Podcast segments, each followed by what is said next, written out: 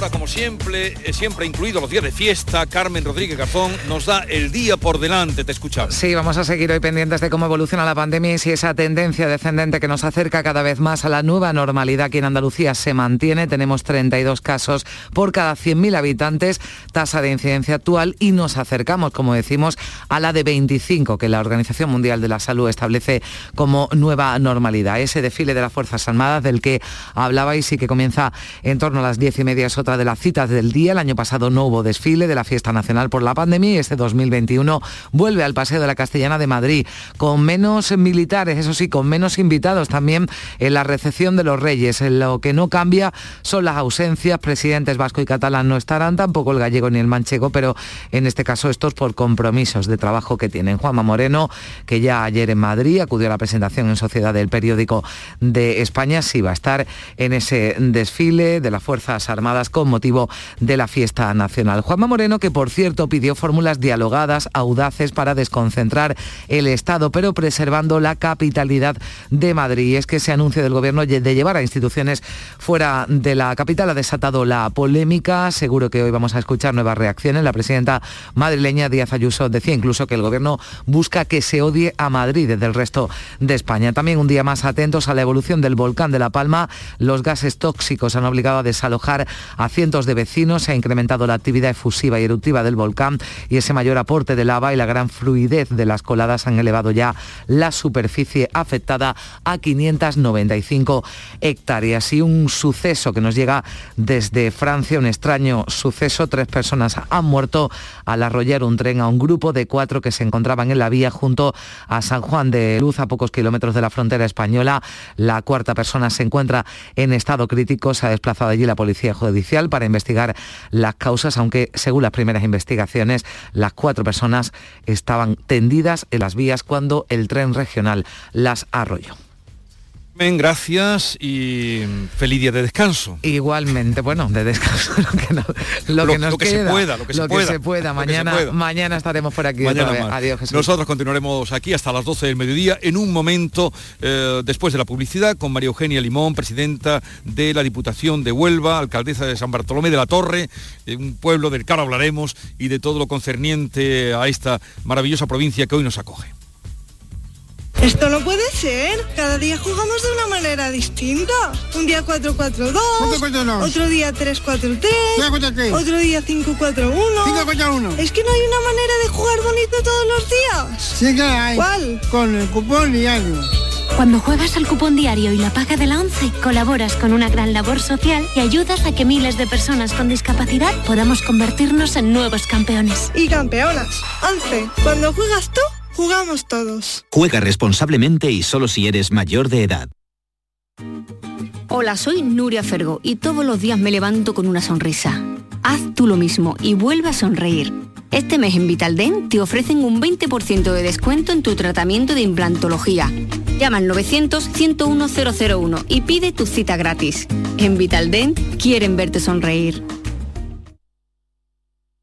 Estrés, reuniones, planificaciones. Respira. Si eres autónomo, en Caja Rural del Sur te ofrecemos la tranquilidad que necesitas. Cuéntanos tu caso y nos encargaremos de todo. Te esperamos en nuestras oficinas. Caja Rural del Sur. Formamos parte de ti. ¿A tu Mercedes le toca pasar la ITV? Evita cualquier sorpresa. Acércate a Concesur Dos Hermanas y le realizamos un chequeo pre-ITV totalmente gratis. Y si necesita reparación, en Concesur Dos Hermanas te lo ponemos más fácil. Infórmate en grupoconcesur.es o en el teléfono 955-634-400 marcando la opción de cita previa. Te esperamos en Concesur Dos Hermanas. Encuentros Carrusel Taurino. Este 14 de octubre, Canal Sur te invita a conocer los pilares de la tauromaquia a través de la charla con los ganaderos Eduardo y Antonio Miura. Modera el presentador del programa Carrusel Taurino de Canal Sur Radio, Juan Ramón Romero. Desde las 8 de la tarde en el Teatro Fundación Cajasol. Entrada libre previa recogida de invitaciones en taquilla de la Fundación Cajasol. Calle Álvarez Quintero, Sevilla. Encuentros Carrusel Taurino. Con el patrocinio de la Fundación Cajasol. Descubre Canal Sur Podcast, nuestra plataforma de contenidos especializados, exclusivos, de producción propia como el defensor de la audiencia de Canal Sur. Tu espacio para atender quejas, sugerencias y preguntas sobre nuestra programación, contenidos y todo aquello que afecta a los derechos de los oyentes y espectadores. Con Antonio Manfredi. Canal Sur Podcast. La tuya. Todo lo que hacemos nos define.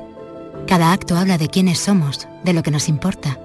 Ahora tenemos la oportunidad de decir tanto con tan poco la oportunidad de mostrar lo mejor de nosotros. Por nuestro futuro, por tu futuro. Llena tu mesa de Andalucía. Junta de Andalucía.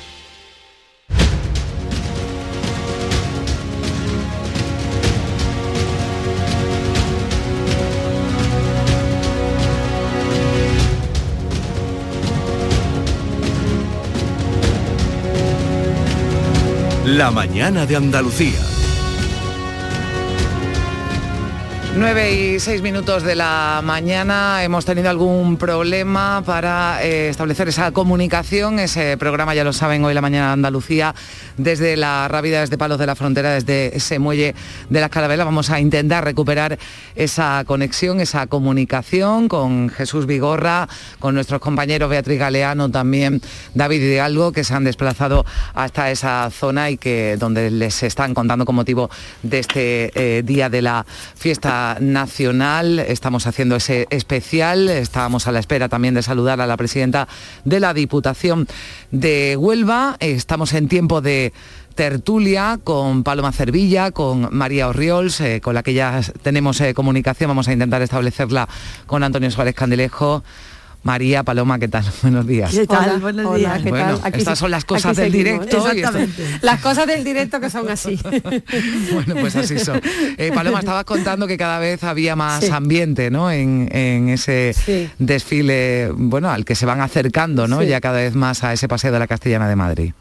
Sí, se van acercando y ahora también estoy escuchando la megafonía ya se está empezando, me imagino que se estarán haciendo, haciendo pruebas de la megafonía, ya hay también eh, mucho movimiento de gente del servicio de seguridad, también veo también algunos militares que ya están al fondo del paseo de la castellana formándose, ¿no? Porque este mm. es un desfile que requiere mucha organización. Yo entiendo un pelín de este desfile porque hice temas de defensa durante muchos años en el ABC, ¿no? estuve siguiendo el desfile y es un desfile que los militares esperan con una ilusión especial siempre. ¿eh? Para ellos es un día muy importante y para el rey también. ¿eh? El rey yo siempre lo he visto emocionado eh, en mm. estos desfiles. Bueno, además en un desfile en el que se va a reconocer ¿no? a las Fuerzas Armadas, también a la Guardia Civil, a la Policía Nacional.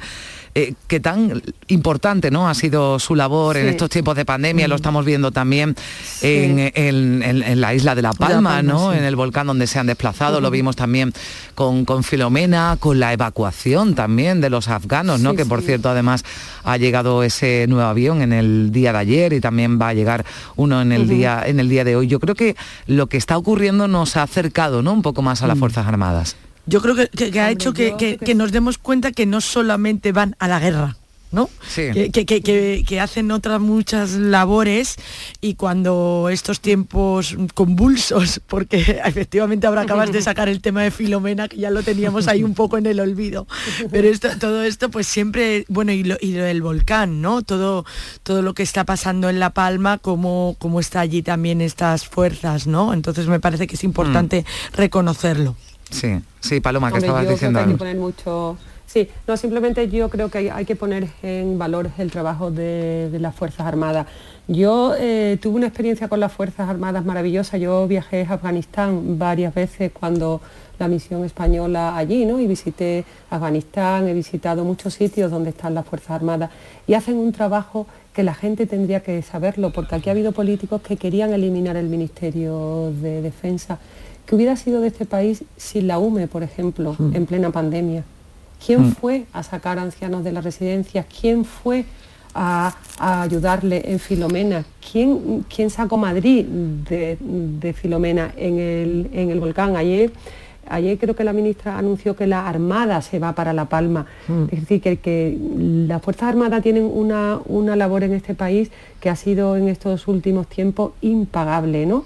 Y que, han, y que hacen una labor de una gran humanidad, ¿no? que yo creo que hay que mm. poner en valor y yo creo que este país, si había alguna parte de este país que no la valoraba, yo creo que todas estas catástrofes mm, han supuesto también muy importante para saber la misión que sea que, realmente hacen. Bueno, creo que ya vamos a poder escuchar a Jesús Vigorra, que ya se ha solucionado ese problema que nos ha surgido. Jesús decíamos que son las cosas del directo, ¿no? Sí, las cosas del directo y ya retomamos la, comunicación. Gracias, Carmen. Ahora ya sí. Si antes te digo que te fuera... Eh, nada, si antes, me deseas descanso, pues nada, pues aquí estoy casi con el bolso me cogido, pero bueno. Oye, ha sido... Buen día un tema de electricidad que, eh, ha sido lo que ay, la electricidad, este, ay, la electricidad. Hasta, luego. Hasta luego, Carmen. Adiós, adiós. Gracias.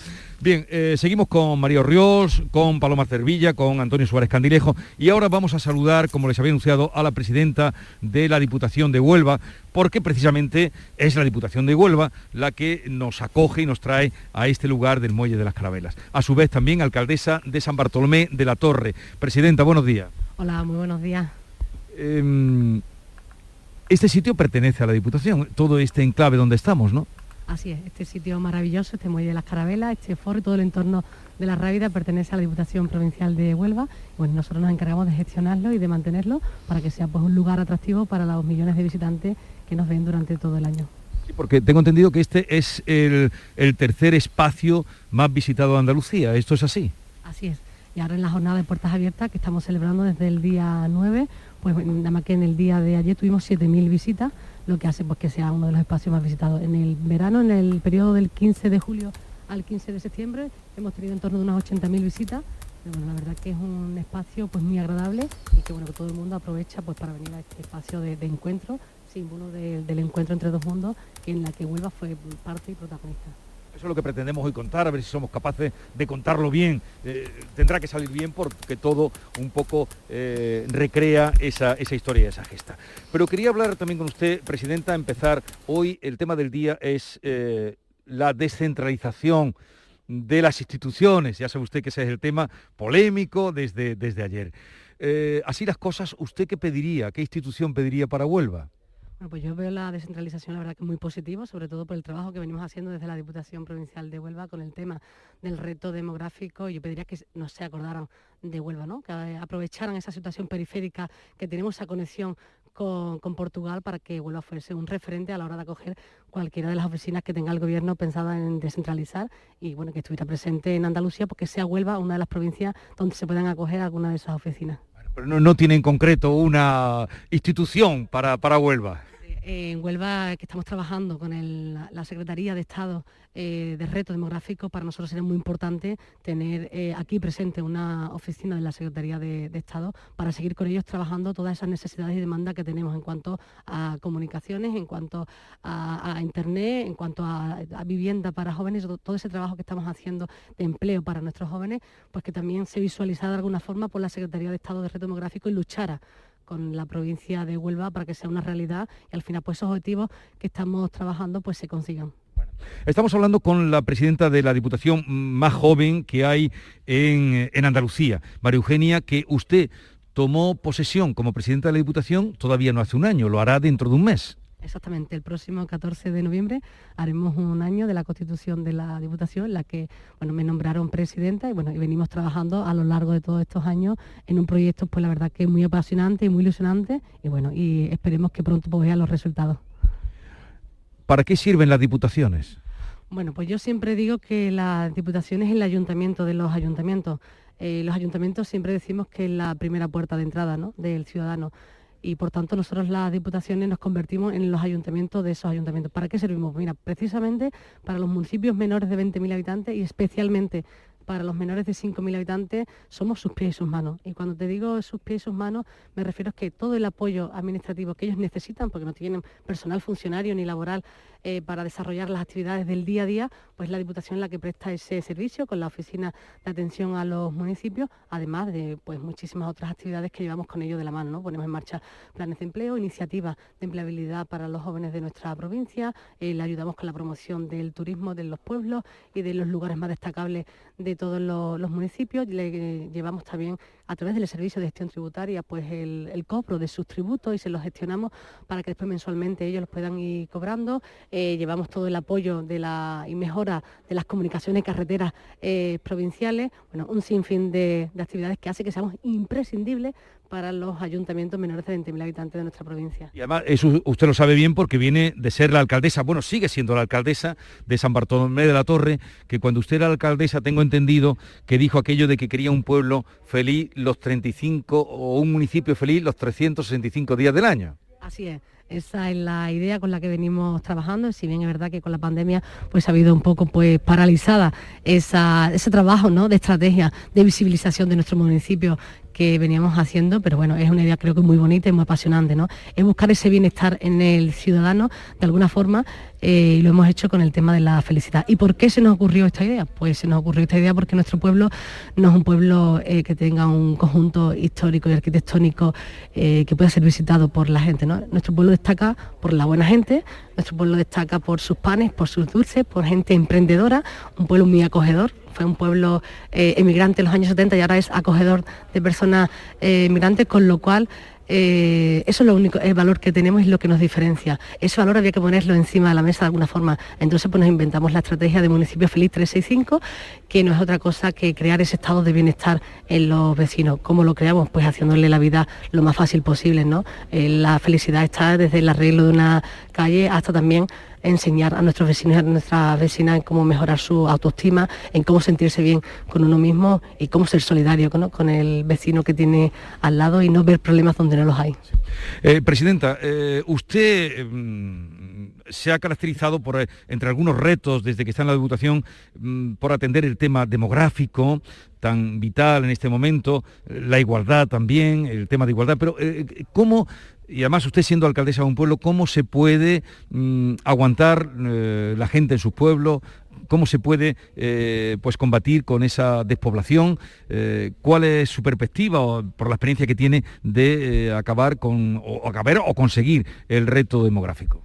Pues para fijar la población al territorio y para hacer que los jóvenes al final cuando terminan su etapa universitaria vuelvan al territorio es muy importante pues crearles las condiciones adecuadas. ¿Qué condiciones? Pues la vivienda es fundamental en todos los municipios.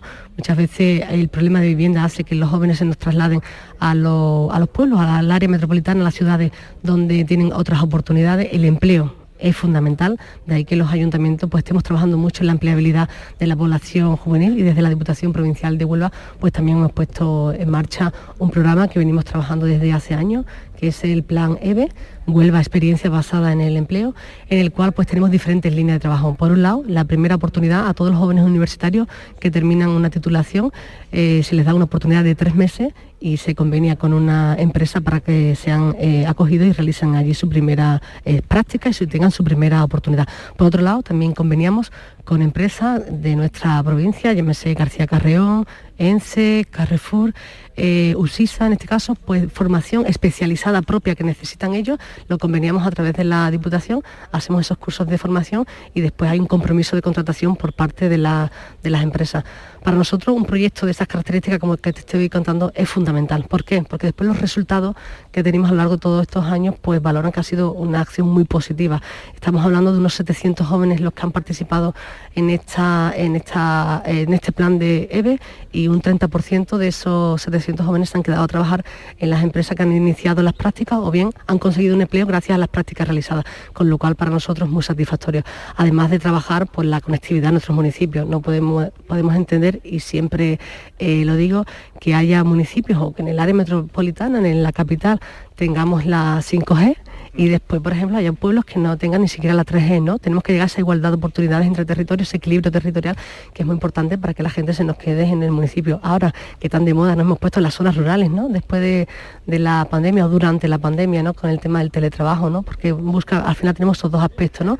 El de la conectividad por un lado y el de la paz, la relajación, un sitio en el que tienes pues casi todos los, recursos, pues creo que es fundamental que también pues luchemos ¿no? por la conectividad en nuestro municipio y sobre todo las comunicaciones. Para ir a los pueblos tenemos que tener buenas carreteras, tenemos que tener buenas comunicaciones, una línea de servicio público de transporte también adecuada y todo eso pues lo estamos trabajando desde la oficina del reto demográfico, las oficinas comarcales que hemos puesto en marcha para que sea un poco la voz de los alcaldes y alcaldesas. ¿Y dónde lo hemos puesto? Pues las tres zonas más afectadas que tenemos en la Sierra de Aracena y Picos de Roche, en el Andévalo y en la cuenca minera. De los 65 municipios que tenemos eh, menores de 5.000 habitantes, pues casi el 100% sufren riesgo de despoblación y el 20% riesgo de población severa, con lo cual es una preocupación para esta Diputación Provincial de Huelva, que tiene en su conjunto 80 municipios, siendo pues casi la mayoría eh, pueblos menores de 5.000 habitantes. Bueno, veo, mi eh, presidenta, que lo tiene usted, mm, pero vamos, muy, muy bien eh, aquilatado eh, el proyecto que tiene para fijar gente al territorio o jóvenes al territorio y también en el tema de comunicaciones. De esos 80 municipios que tiene la provincia de Huelva, ¿cuántos tienen alcaldesa? Pues son 24 alcaldesas las que tenemos actualmente en la provincia de Huelva. ¿Y usted querría que fueran más? Hombre, en eso estamos trabajando, ¿no? Yo creo que hay una apuesta importante desde las instituciones, tanto nacional, autonómica, regional y local, en la que estamos apostando por la visibilidad y el papel de la mujer en todos los ámbitos, en el ámbito de la política, que es fundamental, y en todos los sectores de, nuestra provincia y del territorio nacional. Es imprescindible que el 50% de nuestra sociedad, en el que estamos representadas las mujeres, por un lado 50% hombres, por otro lado 50% mujeres, pues en casi todos los sectores, así también sean visibilizadas, ¿no? Y en el sector de la bueno, en la política municipal es fundamental también tener esa perspectiva femenina a la hora de seguir construyendo y a la hora de seguir haciendo pueblos. Estamos hablando con la presidenta de la Diputación que nos acoge, que además gracias a ella estamos aquí instalados hoy en este programa del día 12 de octubre y me gustaría, que ya que está a mi vera desde que llegué a Antonio Suárez Candilejo, que conoce mejor el territorio porque vive aquí, dirige Telonuba y, su vinculación, que también pudiera preguntar, Antonio, si quieres, a, eh, la presidenta. Me llamaba la atención, efectivamente, en la provincia de Huelva, eh, aquí la, mujer eh, cobra, bueno, en la política un lugar importante, no solo a nivel de de alcaldías y tal, sino que tenemos en la, la universidad, es una rectora, la presidenta de la Diputación una mujer, la delegada del gobierno andaluz también, la subdelegada del gobierno también es una mujer, en fin, que la mujer ha cobrado un papel importante en la política institucional. Eh, pero más allá de eso, eh, Mario Eugenia, me gustaría preguntar, bueno, pues eh, tenemos muchas infraestructuras pendientes en nuestra provincia, sabemos que la Diputación, bueno, pues ha estado ahí empujando, intentando ayudar a que se hagan realidad, tenemos ahí ese proyecto del puente internacional entre Sanlúcar de Guadiana y Algautín, tenemos esa reivindicación de la alta velocidad entre Sevilla, eh, Huelva y Faro. Eh, el aeropuerto, eh, ¿qué podíamos decir? ¿Hay alguna novedad desde la Diputación de qué forma se puede remar para que esto dejen de ser proyectos y eternas demandas y pasen a ser una, una realidad? Exactamente. las, las infraestructuras en nuestra provincia es una asignatura pendiente y bueno, y eso eh, es clave para todos los gobiernos que hemos formado parte de esta provincia, todos los gobiernos que han estado presentes a nivel nacional eh, Huelva ha sido pues la gran olvidada y desde la Diputación Provincial de Huelva pues estamos trabajando conjunto con el tejido empresarial, el tejido eh, asociativo a impulsar, ¿no? a hacer esa especie de lobby para seguir llamando a las puertas del gobierno eh, regional, del gobierno nacional para que nos apoyen, ¿no? que Huelva no sea esa olvidada, no, siga utilizando la situación periférica de Huelva para que al final pues no tengamos, hablamos de, del AVE pues hace muchísimos años y todavía al final no tenemos ni siquiera esas vías rápidas de las que tanto hablamos. Eh, hablamos del, del chare del EPE y al final pues no tenemos el mobiliario por un lado ni los accesos por otro. Eh, hablamos del aeropuerto, que fue un proyecto público que después se convirtió en un proyecto privado para que fuese una realidad y ahora va unido también a un proyecto de más de más y muy interesante para nuestra provincia, donde sería un aeropuerto tanto turístico como una oportunidad para el sector agroalimentario y también lo tenemos ahí encima de la mesa. El gobierno de España y la Junta de Andalucía tienen que coordinarse junto con los gobiernos locales para que haya ese equilibrio territorial, ¿no? Podemos tener pues provincias con la misma densidad poblacional que, que Huelva, en las que sí tengan eh, todas esas comunicaciones y nosotros todavía tengamos todas esas asignaturas pendientes, tanto la Nacional 435 como otras infraestructuras que estamos también demandando. Hemos incorporado eh, al carro, como bien decía, pues ese puente con el Cautín, esa línea Sevilla-Faro. Al final son muchas infraestructuras que seguimos necesitando para ese desarrollo social y económico que necesita nuestra provincia y bueno, para que Huelva siga emergiendo de la forma que lo está haciendo, sin comunicaciones.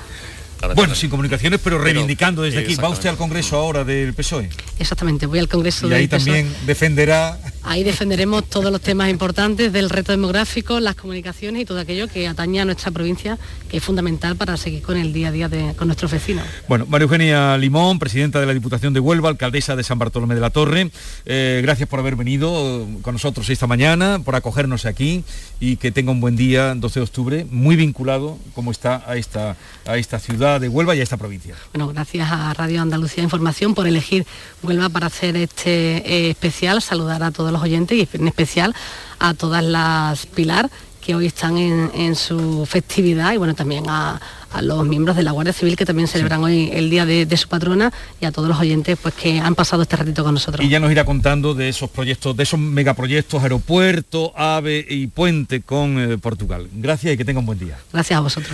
Seguimos hoy haciendo el programa al aire libre frente a las tres carabelas, Muelle de las Carabelas, que ya comienza a tener actividad, ya veo que están montando ya los puestos. Ahora iremos contando todo lo que está pasando aquí y también continuamos con nuestros compañeros eh, María Orriols, eh, Paloma y Antonio. Hola, soy Nuria Fergo y todos los días me levanto con una sonrisa. Haz tú lo mismo y vuelve a sonreír. Este mes en Vitaldent te ofrecen un 20% de descuento en tu tratamiento de implantología. Llama al 900-101-001 y pide tu cita gratis. En Vitaldent quieren verte sonreír. Tus programas favoritos en Canal Sur Sevilla. La radio de Andalucía. Porque realizar una obra eficaz y eficiente en Sevilla es posible. Revesan. Contamos y trabajamos con arquitectos, administradores de fincas y para particulares, llevando a cabo sus proyectos con la calidad y seriedad que nos caracteriza. Contáctenos en revesan.es. Revesan, transformando Sevilla. Plaza de Toros de Sevilla, martes 12 de octubre a las 5 y media de la tarde, novilladas sin picadores a beneficio de la Bolsa de Caridad de las Hermandades de Penitencia de Triana. Seis novillos de Juan Pedro Domecq Fermín Boórquez para Alfonso Alonso, Manuel Olivero, Javier Peregrino, Ignacio Candelas, Joselito Sánchez y Marcos Linares. El toreo es solidario. Colabora con una buena causa. Lamaestranza.es. Organiza Empresa Bajés. Patrocina Caja Rural del Sur. Foro Flamenco de Canal Sur. Este 15 de octubre descubre tres artistas de la nueva generación del baile. Isaac Tobar, Irene Rueda y Paula Rodríguez. Desde las 7 de la tarde en el Teatro Fundación Cajasol. Entrada libre previa recogida de invitaciones en taquilla de la Fundación Cajasol. Calle Álvarez Quintero, Sevilla. Foro Flamenco de Canal Sur. Con el patrocinio de la Fundación Cajasol. Todos nuestros programas están en la radio a la carta de Canal Sur Radio, la radio de Andalucía en Sevilla. Ni el challenge del papel higiénico, ni el de la botella. Los retos más difíciles a los que se enfrenta nuestra generación están en la vida real, como el famoso encontrar trabajo challenge o el independizarse challenge. Y aunque para superarlos necesitamos vuestro apoyo, aceptamos el reto. Súmate en aceptamoselreto.com. FAD 916 15 15. La mañana de Andalucía con Jesús Vigorra. Y con Mario Ríos, Paloma Cervilla, desde Madrid, ¿alguna novedad desde Madrid, Paloma? Pues nada, yo este año lo que veo es mucho ambiente en las calles, ¿eh? más ambiente que otros, que otros años. No sé yo si, si porque, bueno, hay una situación pues en la política que invita un poco a salir a la calle o será por el tiempo, pero realmente creo que va a ser, me voy a asomar así un poco por la ventana a ver y miro al final, pero sí, sí, veo que hay mucha afluencia de público, sí, sí. Oye, ¿qué tendrá que pasar? ¿Qué tendría que pasar en este país para que en un día como este, pues sacuda también el presidente catalán, el presidente del País Vasco. pues la verdad es que, es un poco surrealista todo. Eh, estamos en una situación y a mí me indigna un poco, en fin, ahora los que vienen acá a pedir, a, decirnos que tenemos que pedir perdón por algo que pasó hace cinco siglos y hombre, no podemos mirar con los ojos de hoy, la mentalidad de hoy, a algo que pasó hace cinco siglos. Pero al margen de ello, lo que plantea Jesús, eh, yo creo que esto hoy por hoy es imposible. Mientras estemos instalados en el tacticismo, en el pim pam en la, en fin, en esa idiosincrasia, esa eh, mentirijilla en la que se, esconden algunos políticos. Yo creo que esto hoy por hoy va a ser imposible, pero me gustaría que diesen ejemplo nuestros políticos por una vez al menos al año eh, y, hoy sería una ocasión perfecta. La fiesta nacional nos guste más, nos guste menos. Estamos representando a una sociedad, a los que nos han votado, a los que no. Pero yo creo que esto hoy por hoy, ya digo, esto va a ser eh, poco menos que imposible, ¿no? Sí, yo creo que es imposible. De hecho, y me estaba acordando ahora que, que como les va, eh, mm, no sé qué es lo que tiene que pasar para que vayan, pero también eh, en, el último encuentro que fue en el Salón del Automóvil ya no se dan ni la mano. O sea, ah, es que me parece una falta de educación, de educación, empezando por ahí, pues si no te das ni la mano, ¿cómo vas a pretender venir a una cosa, a un acto que te invitan? No sé. Se me parece todo surrealista. Pero por yo lo que creo. Sí. No, simplemente es una cosita, perdón Jesús, que yo creo que los partidos políticos y los líderes autonómicos de este país tendrían que tener un sentido de Estado y no lo tienen, muy por encima de las disputas políticas. O sea, Aragonés ahora empezarán el tema de los presupuestos a pedir el dinero, a pedir el dinero que el resto de España le va a dar a Cataluña, le va a dar a Galicia, le va a dar a Valencia, le va a dar a todas las comunidades autónomas. Si tampoco le importa a España, que no venga a poner ahora el plato. Somos españoles para lo que nos interesa, claro. Eh, exactamente, pero ahora te quiero decir, estamos en un país que se llama España, con sus territorios históricos, con sus peculiaridades, pero estamos en el mismo país y todos pertenecemos al mismo país. Yo creo que hoy es el día, mm, eh, Pedro Sánchez que habla tanto de la concordia, pues vamos a tener hoy un acto todos de concordia, ¿no? Sí, pero, todos no. Pero todo, eso es lo que yo iba a decir, pero, un acto de concordia, pero unos no vienen. claro, por eso digo ya, ya, ya, pero que el presidente tendría que hacer un llamamiento a la concordia, porque claro, aquí eh, también desde el gobierno mm, de Sánchez, uno de los partidos que están en el gobierno, que se llama Podemos, es el primero que está contra España es el, es el, primero que está contra su país. Bueno, contra España tampoco, Paloma, creo yo que, eh, me parece un poco simplista esa, esa apreciación y, perdón, eh, contra España, hombre. Eh, está perdonado, ¿eh? sí, sí, sí, pero... aquí sí hay concordia, aquí sí hay concordia. tiene su planteamiento, en fin, extremista, radical, evidentemente no, no, es ninguna novedad, no es ninguna sorpresa, pero, pero bueno, esto hoy por hoy es imposible, nadie se baja del burro, ahí seguimos con esa, en fin, con esa actitud eh, y, de dar ejemplo. Los políticos, se lo he dicho en muchas ocasiones, están para, para intentar dar soluciones, no para crear problemas, para crear esta imagen de desunión. Eh, y claro, la concordia, pero claro, una cosa es decirlo y otra cosa es hacerlo, ¿no? Eh, el presidente también podría mojarse un poco más, si me permiten la expresión, pero bueno, después de su discurso, después de estas palabras grandilocuentes y tal, me parece que hay muy poquito o nada, ¿no? Mm. Hombre, y sobre todo también, Antonio, eh, desde el punto de vista, desde que unos determinados delincuentes por sentencia judicial que han atentado contra la Constitución y a estos señores se les deja en libertad, ¿qué mm, ejemplo se está dando en este país?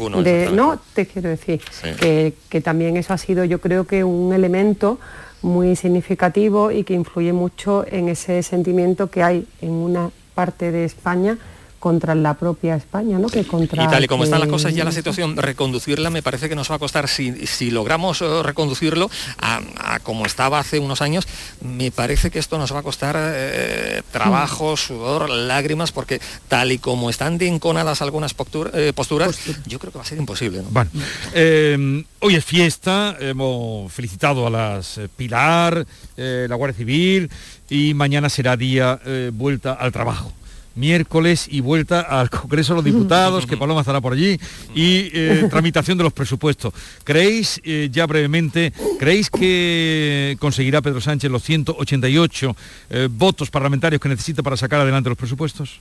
Yo creo que sí, yo creo que sí. Yo creo que Sánchez ya lo tiene todo más que hablado con sus socios. No habrá sorpresas, imagino, al menos llamativas. Tal vez algún teatrillo, porque evidentemente eh, cada uno tiene que eh, barrer para, para casa, pero yo pienso que no, que los 188 votos los va a tener. va, porque, va a revalidar. claro, exactamente, porque él ya lo tiene que tener todo más que hablado. ¿no? Paloma, tú que estás ahí a la vera. Hombre, yo creo que, lo que se están haciendo las puestas en escenas, esta de que no hay acuerdo, que se haya acuerdo, el, a partir del martes se sacan las chequeras, el año pasado costó 3.600 millones de euros. Eh, hay que recordar eh, secciones tan, bueno, aparte del de, dinero la que se le dio a Bildu, que no sé si os acordáis, que se le, que se le prometió que se acercarían presos etarra. Ellos dijeron que venían aquí a cuestionar el Estado. No hay ningún problema. Se sacan las chequeras, se vende el Estado lo que se tenga que vender y presupuesto para las elecciones generales del 2023. Si no hay mm. presupuesto el año que viene, pues no importa, ya tenemos enfilado todo hasta, hasta dentro de un año y medio. Y, María, ¿tú cómo lo ves? No, yo, estaba un poco de acuerdo con lo que también ha dicho Antonio, que harán algo de teatrillo y demás. Y ahora estaba pensando que hoy que ha salido el tema de lo de la descentralización del gobierno, que vamos a ver esto, que también puede ser una merienda de negros. A ver a qué, si esto llega a algún sitio, a ver a quién le doy qué. A ninguno, a ninguno, María. No, desde luego, parece que no, pero quiero decir, imagínate a ver a, qué, a quién se lo va a dar, ¿sabes?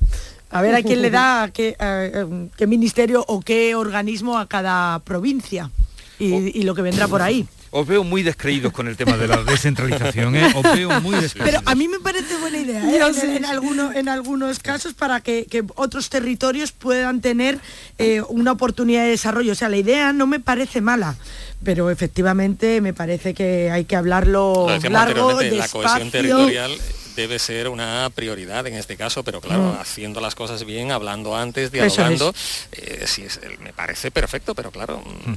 sabiendo de qué va la cosa, ¿no? Bien, eh, os voy a liberar ya, eh, María Ríos, para que en su Jerez disfrute del día, Paloma Sevilla, que está trabajando, ¿no? Tú estás trabajando hoy. Yo estoy trabajando hoy, sí, estoy trabajando. Te leeremos mañana. bueno, mañana o ya oírles ya online lo, que cuenta. Ya a lo mejor en el momento. y Antonio Suárez Candilejo, director de Telenuba y de Huelva Hoy, gracias por habernos acompañado. Gracias a vosotros por invitarme, te lo decía anteriormente Jesús, permíteme. Eh, no hay semana que no me paren por la calle para felicitarte por el programa, por la pluralidad, lo pegado a la actualidad, eh, la moderación y me transmiten mucha gente de Huelva que te envíe saludos, felicitaciones y ahora que te tengo al lado eh, no podía dejar de... muchas gracias. Y además os habéis perdido María y Paloma eh, que Antonio, oh. Antonio se ha presentado con unos dulces, unas medias lunas. Oh, con los dulces. De, mi pueblo, de Gibraleón. Aunque el pueblo de María Eugenia, el pueblo de María Eugenia, San Bartolomé de la Torre, pues también tiene fama por eh, tener una pastelería envidiable. Moguer también, aquí al ladito de Palos de la Frontera, también. En definitiva, la provincia de Huelva tiene mucho que ofrecer, mm. mucho que degustar. Es una maravilla, Bueno, pues eh, cuando tengáis ocasión, María y Paloma, no las perdáis porque están riquísimas. un abrazo, que tengáis bonito día. Gracias igualmente. Un Adiós, Adiós. Feliz día. Encuentros Carrusel Taurino. Este 14 de octubre, Canal Sur te invita a conocer los pilares de la tauromaquia a través de la charla con los ganaderos Eduardo y Antonio Miura. Modera el presentador del programa Carrusel Taurino de Canal Sur Radio, Juan Ramón Romero. Desde las 8 de la tarde en el Teatro Fundación Cajasol. Entrada libre previa recogida de invitaciones en taquilla de la Fundación Cajasol. Calle Álvarez Quintero, Sevilla. Encuentros Carrusel Taurino. Con el patrocinio de la Fundación Cajasol. Sevilla. Canal Sur Radio. Había una vez. Circo Berlín en Sevilla, Ronda del Tamarguillo. Presenta de los payasos de la tele a Rodi Aragón. El verdadero mundo del circo para toda la familia. Funciones todos los días del 1 al 31 de octubre. Recuerda en Ronda del Tamarguillo, Rodi Aragón. Entradas ya a la venta. Más info en circoberlín.com. Vuelve al patio de la Diputación la muestra de la provincia. 10 ferias empresariales desde el 16 de octubre al 19 de diciembre. Cerveza artesanal, vinos y licores, joven empresa, mujeres empresarias, nuevas tecnologías, productos y sabores de la provincia. Te esperamos. Conoce tu provincia. Más información en la web prodetour.es. Diputación de Sevilla la voz de un sabio que para saber de Sevilla le preguntó al giraldillo por los lugares más bellos del barrio de Santa Cruz.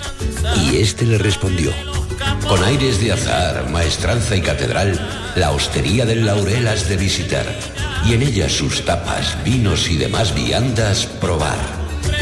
La Hostería del Laurel. Visítanos en Plaza de los Venerables 5 o a través de nuestra web lahosteriadellaurel.com. Porque si le preguntas al giraldillo, Hostería del Laurel, no te la dejes atrás. Todo el deporte de Andalucía lo tienes en El Pelotazo de Canal Sur Radio. La información de nuestros equipos, las voces de los deportistas y los protagonistas de la noticia. Tu cita deportiva de las noches está en El Pelotazo, de lunes a jueves a las 11 de la noche, con Antonio Caamaño. Quédate en Canal Sur Radio, la radio de Andalucía.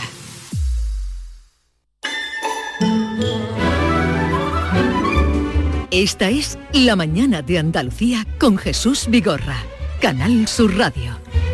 En un día especial, en un programa especial, eh, en este escenario que eh, contempla las tres carabelas y comienza la vida. Eh, desde esta mañana que llegábamos con una negritud absoluta, ahora vemos cómo va llegando gente, se van montando los puestos, vea qué podemos contar, qué está pasando aquí y qué va a pasar a partir de ahora. Bueno, pues este muelle de las carabelas de palos de, de, la frontera empieza a cobrar vida, como decías, aquí hemos visto amanecer, aquí están las reproducciones, lo hemos contado, de la Pinta, la Niña y la Santa María, unas embarcaciones que se empezaron a construir en 1983, un proyecto para conmemorar ese quinto centenario del descubrimiento de América y que desde entonces están aquí, son réplicas de esas naves que participaron en el primer viaje colombino, pero no solo, aunque es lo más atractivo sin duda de este muelle de las carabelas, no solo están las eh, tres embarcaciones, hay también una sala de interpretación con instrumentos de navegación, en seres y también curiosidades. Y es que no fue casualidad que esta expedición de Colón saliera de aquí, de Palos de la Frontera, que había un enorme conocimiento marítimo y también de aquí eran los hermanos Pinzón. Muchos dicen que sin ellos ese viaje a las Américas hubiera sido imposible. Además de las naves, de esa sala de interpretación, hay también aquí un barrio medieval como representación de la vida cotidiana, de cómo era a este lado del Atlántico la vida en 1492 y también está la isla del encuentro con la representación también de la vida y de la cultura indígena. Salieron de aquí el 3 de agosto de 1492, volvieron el 15 de marzo de 1493, aunque solo lo hicieron eh, la niña y la Santa, la niña y la Pinta, la embarcación mayor, la Santa María, fabricada con madera de Cantabria, que era una nao donde iba el almirante Colón, ya sabemos, no volvió a España porque embarrancó en la isla española. Aquí hay una parte de la historia de España, el inicio de ese encuentro entre dos mundos y empieza ya también, como decimos, a tomar vida. Empiezan a llegar los primeros visitantes, han abierto sus puertas hace escasos minutos, a las nueve y media de la mañana. Ayer, fíjate, solamente en un día visitaron esta, este muelle 7.000 personas, 80.000 entre el 15 de julio y el 15 de septiembre. Y es que no en vano, este es el tercer lugar turístico al aire libre más visitado de Andalucía. Jesús. Enseguida vamos a hablar precisamente con Agustín Medina, que es el responsable de la unidad de gestión de la Rábida, que incluye el Muelle de las Carabelas, donde estamos, el Jardín Botánico Celestino Mutis, donde también iremos, y el Foro Iberoamericano, que es donde se producen esos grandes espectáculos eh, cuando llega el buen tiempo, cuando llega la primavera y el verano. De lo que va a acontecer de ahora en adelante hasta las 12 del mediodía, que vamos a vivir y vamos a hacer aquí nuestro programa, David Hidalgo, cuéntanos y adelántanos. Hemos preparado, Jesús, con mucho cariño esta visita a Huelva. Dentro de un momentito me miré al Monasterio de la Rábida, que está a un kilómetro de aquí, lugar colombino por excelencia, donde estuvo Colón, donde estuvo Pizarro, donde estuvo Hernán Cortés.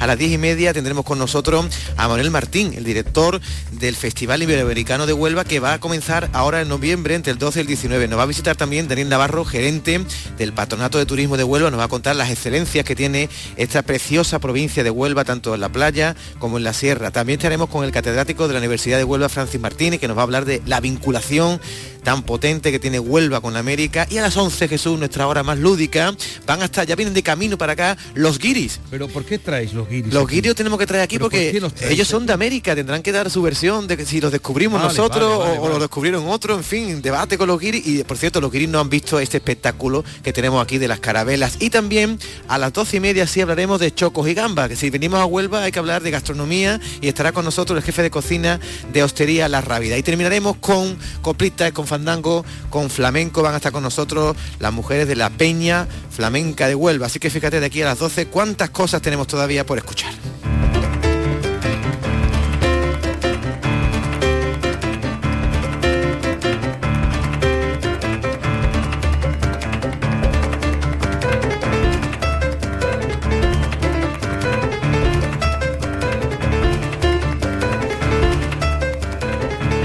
Agustín Medina es el responsable de todo este parque temático, podríamos decir, donde nos encontramos. Agustín, buenos días. Hola, buenos días, Jesús, ¿qué A ver, ¿desde qué, desde cuándo está en funcionamiento? Sé que ha ido creciendo poco a poco, pero ¿desde cuándo está en funcionamiento el Muelle de las Carabelas? Bueno, el Muelle de las Carabelas se inauguró el 15 de marzo de, de, de 1994 y desde entonces pues no hemos dejado de, crecer, de, programar, de tener actividades y de ir implementando cada vez más, más, más instalaciones y hacerlo más, más grande.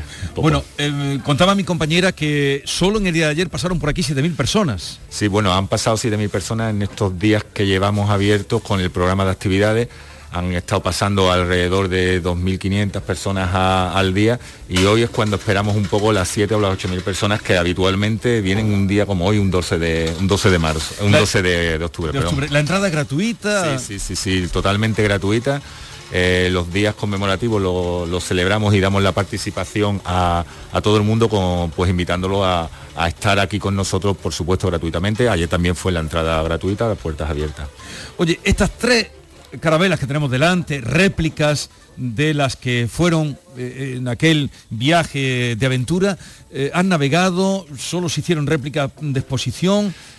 efectivamente, eh, aquí tenemos una representación que se, construyeron dos, dos, réplicas exactamente. Una estuvieron en la Expo 92, como todos conocemos, y la otra estuvo dando la vuelta al mundo, que dieron tres vueltas al mundo. Las que tenemos aquí por causística de la, de la, historia, son dos de las que estuvieron en la Expo y la niña que tenemos justamente aquí delante, delante, que sí estuvo, que fue la que estuvo navegando y dio las tres vueltas al mundo. O sea, esa fue la que dio tres vueltas al mundo. Esta de las tres réplicas que tenemos delante, dos fueron exposiciones, expositivas y una, la niña, dio tres vueltas al mundo, sí. ¿Dónde se construyeron estas carabelas? Pues se construyeron una en el puerto de, Isla Cristina, otra en, el puerto de, en el puerto de Santa María y, la otra y la otra también en Isla Cristina, efectivamente. Bueno, y aquí... Eh... la voy mirando. Sí, no, las tenemos delante, además. voy, haciendo memoria cuando las veo, sí. Las tenemos delante, pero... Eh, aquí, ¿qué, ¿qué, va a encontrar los que ya han venido? Pues les recordará, quienes nos estén escuchando, pero aquí, mm, ¿qué, ¿cómo se vive una jornada? ¿Qué se puede ver?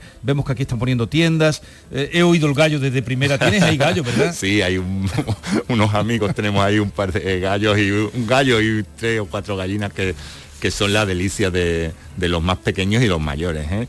La verdad es que son, Colón es muy fotografiado, Rodrigo de Triana, los barcos pero eh, compiten, ¿eh? los gallos compiten con, con, ellos.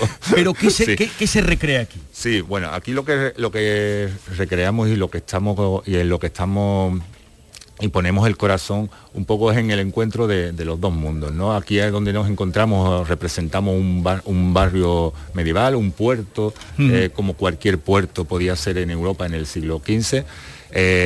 Alrededor de los barcos tenemos la, dársena que, que representa eh, la isla de Guaraní, donde Colón, donde Colón llegó, y en medio pues tenemos a las tres naves, la alta tecnología del siglo XV que acercaron y construyeron la visión del mundo que actualmente tenemos, donde ya están todas las tierras eh, y bueno, eh, están todas las tierras bajo la bajo el mismo bajo, el mismo mapa, bajo el mismo. A ver, allí viene una pareja, ¿qué función tienen? ¿Qué representan? Una pareja ataviada, supongo, a esa, época que, que se quiere recrear. Efectivamente, nosotros nosotros en el programa de actividades hoy hemos hecho, intentamos recrear y que las personas cuando vengan aquí, además de subirse al barco y tener la experiencia de, sentir cómo, cómo se podía navegar en estos barcos en ese momento.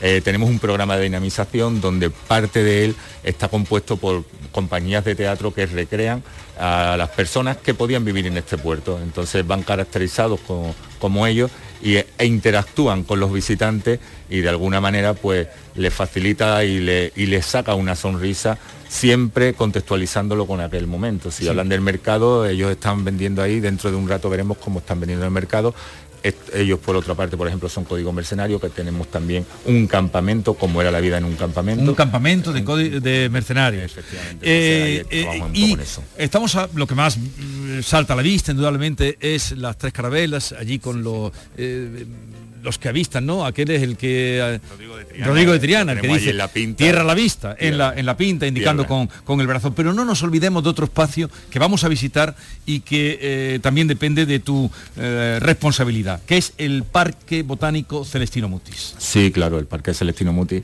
es el, el, diamante, el desconocido para muchas personas porque nos centramos en el muelle de las carabelas, la gente viene visitar, a visitar el muelle de las carabelas y cuando descubre el, Celestino Muti y aquí de hablar de descubrir, pues estamos en el sitio de descubrir, descubres el Celestino Muti, eh, te apasiona. El Celestino Muti es un parque de, de 12 hectáreas donde puedes encontrar naturaleza de todos los continentes y además con un invernadero donde se recrea un poquito de isla tropical.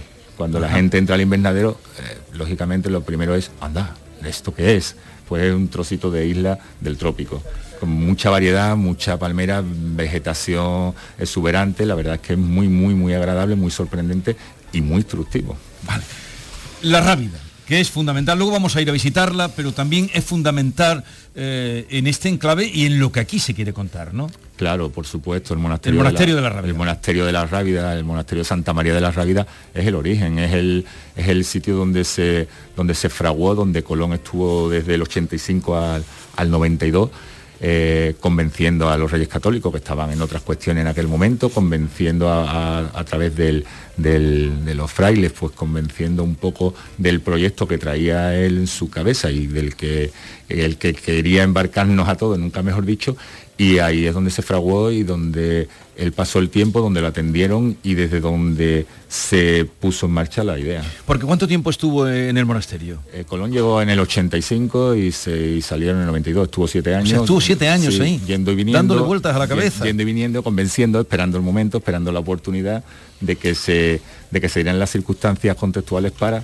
poder abordar el, primer viaje. Eh, de los miles de visitantes que pasan por aquí, ¿qué es lo que más les atrae de, lo que ven, de lo que se les cuenta? Bueno, pues indudablemente la, de las preguntas más recurrentes y cuando se les cuenta a través de nuestro servicio de guías que, que transmiten, que son un poco el corazón de, esta experiencia es cómo vivían en los barcos. Cuando se suben a los barcos es la pregunta es cómo se podía vivir aquí, cómo pudieron estar dos meses viviendo aquí, de qué forma descansaban, dónde dormían, cómo comían, cómo vivían, cómo ocupaban su tiempo libre.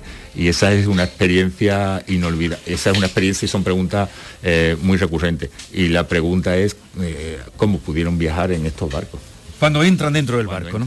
Mira, vamos a hacer una cosa, Agustín, coge ese micrófono que tienes ahí, nos vamos a levantar, porque llevo aquí ya sentado desde que vine esta mañana, un momentito, que vamos a dirigirnos, por ejemplo, bueno, donde tú me digas, ¿por dónde empieza la visita? Bueno, pues, pues, pues podemos eh, empezar por cualquiera de los sitios que, que estamos viendo, podemos andar por el Partalán y irnos hacia cualquiera de los barcos. Tenemos aquí a la nao Santa María y las dos carabelas. Eh, el, puerto, el mercado, el, barrio medieval, desde esta perspectiva, pues como estás viendo, cambia un poco eh, y es una perspectiva más amplia. Las espaldas tenemos aquí, como, como decía, eh, los barcos, podemos acercarnos a Vamos a acercarnos por esta pasarela. Esto que tenemos al frente es la ría de, de Huelva la que... Este es el río Tinto. El río Tinto. El río Tinto, ya esta parte de la ría conforma con, junto con el Odier, que viene por el lado, por el, por el, por Huelva, la rodean a los dos y los dos conforman la, la, ría de Huelva. La ría, digamos que se juntan aquí. Se juntan un poquito aquí a la izquierda, detrás de este, detrás de este puente, es donde los dos salen a, mar. Bueno, eh, vamos a entrar ahora en el Pantalán que da acceso a la... Esta sería la Niña y la Santa María, ¿no? Que es la más grande. Vemos allí al fondo también eh, el monumento que hay al descubrimiento, la fe descubridora, ¿no? Eh, que es el que todo, todo el mundo tendrá en su cabeza si ha venido a Huelva, el, gran monumento que hay allí. Efectivamente. Que se restauró hace poco. Sí, sí, hasta recién, creo que hace dos, tres meses que terminó la, restauración del monumento a la fe descubridora de, de Miss Whitney, efectivamente, y desde aquí se puede contemplar tanto ese monumento como si, si nos diéramos un poco más adelante la vuelta, podemos ver atrás la columna, tenemos que andar un poco más, veremos por encima la columna del cuarto centenario, que está pues a la espalda, o a los pies, mejor dicho, del monasterio también de Santa María de la Rábida. La verdad es que en este entorno se encuentran bastantes eh, monumentos, bastantes, bastantes hitos, bastantes hitos de en torno al, descubrimiento, al encuentro. Podemos ver el, monumento al Plus Ultra, eh, eh, reivindica el primer vuelo transoceánico que se hizo. ¿Qué sé dónde está el monumento al Plus Ultra? Lo podemos ver aquí justamente entre la niña y entre las palmeras. Sí. Ícaro, el Ícaro que está ahí ah, ya, ya, ya, ya, ya, ya, ya, lo recuerdo. Estamos paseando por el Pantalán, a, mi izquierda se queda la niña, vamos a subir a la Santa María antes de que llegue la hora del informativo. Veo aquí un barril, que esto... Eh, dices, la empresa no se hace responsable de los objetos caídos en la dársena, porque la gente dice, ah, es de, para el Es para el gel, que como ves lo tenemos ahí eh, un poco integrado en, la decoración, en la ambientación, pero por supuesto aquí lo tenemos también para cumplir las medidas de seguridad y que todo el que visite el, muelle, pues tenga tranquilidad absoluta en ese sentido. ¿Cuánto tiempo habéis estado cerrados? Vamos a, subir eh, por el puente a la Santa María. Bueno, vamos a esperar que baje esas dos personas que bajan. Pero, ¿cuánto tiempo habéis estado con este muelle de las carabelas cerrado por la pandemia? Pues justo el tiempo del confinamiento. Nosotros el primer día que, se pudo abrir el muelle, que, no, que se podían abrir museos y eh, creo que era el 26, si no recuerdo mal, el primer día que pudimos abrir abrimos, eh, porque de alguna forma la Diputación quería ofrecer al sector del turismo y a los hosteleros y a todo el sector, pues, en resumen, a todo el sector de alguna forma quería ofrecerle eh, el, espacio, ¿no? el, hito que, el hito que supone este espacio para el turismo. Y no queríamos estar cerrados si venían turistas a visitarnos a Huelva. Y desde el primer minuto Diputación apostó pues, pues porque este este espacio estuviera a disposición de la ciudadanía. Bien, ya estamos, eh, ¿cómo se llama esta parte de la Santa María en la que estamos, Agustín? Bueno, pues estamos en la cubierta principal. La cubierta principal. Eh, hay que ver. Eh, y la gente, se, es lo, que se pregunta, decías, ¿cómo con esto llegaron a, a atravesar el océano, no? Claro, ahora con la, visión que, tenemos en este momento, contextualizado con este, en este momento histórico, nos preguntamos eso. Sin embargo, estamos eh, en, una nave que era la tecnología más avanzada que había en ese, en ese momento, la nave Santa María y la Niña. Y esta zona pues de, Huelva era Cabo Cañaveral, era donde estaban los, los mejores constructores y era donde estaban pues los mejores marineros. Por eso salieron de aquí y no por casualidad. Bueno, esta, esta parte, eh, esta sería la, popa, ¿no?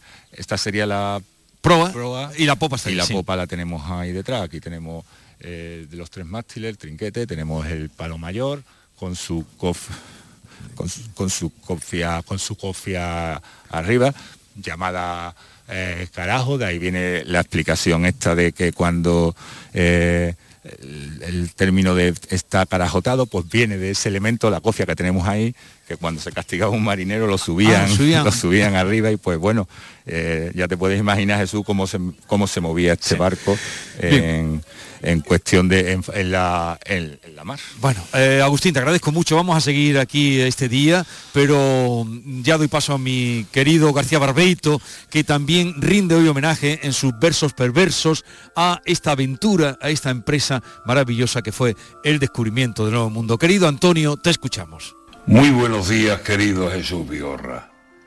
Perversos de la aventura. Quiero que anote mi nombre y me abra los brazos, Huelva.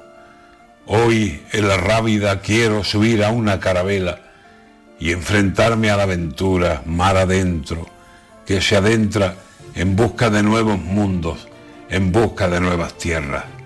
Huelva, que de los mayores asombros es firme dueña, que va de la sierra al mar y va del mar a la sierra, que tiene por sus entrañas las más destacadas huellas de minas que un día fueron el tesoro de la tierra, que atesora en su folclore una elevada riqueza, que se ofrecen cien sabores que nacen de su dehesa, ¿O acaso no es el jamón, por ejemplo, fiel bandera del sabor más exquisito que hasta el paladar nos llega?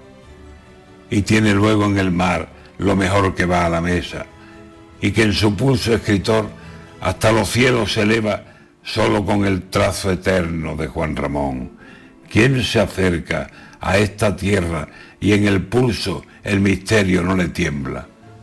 Y si dijera Rocío, y si además digo fresas, y si digo naranjales, y si la costa me deja, suena a riqueza segura, diga lo que diga en Huelva. Y si acaso digo palos, sí, palos de la frontera, y digo después la rábida, y digo Colón, y cerca digo marinos paisanos de este suelo, de esta tierra, estoy diciendo aventura, descubrimiento de América. Por eso quiero subir a una de estas carabelas y conocer la aventura de una gente marinera que se echa a las bravas aguas en busca de una quimera. Que no habría aventura mala, por larga y dura que fuera, si en el avión marinero tengo el abrazo de Huelva.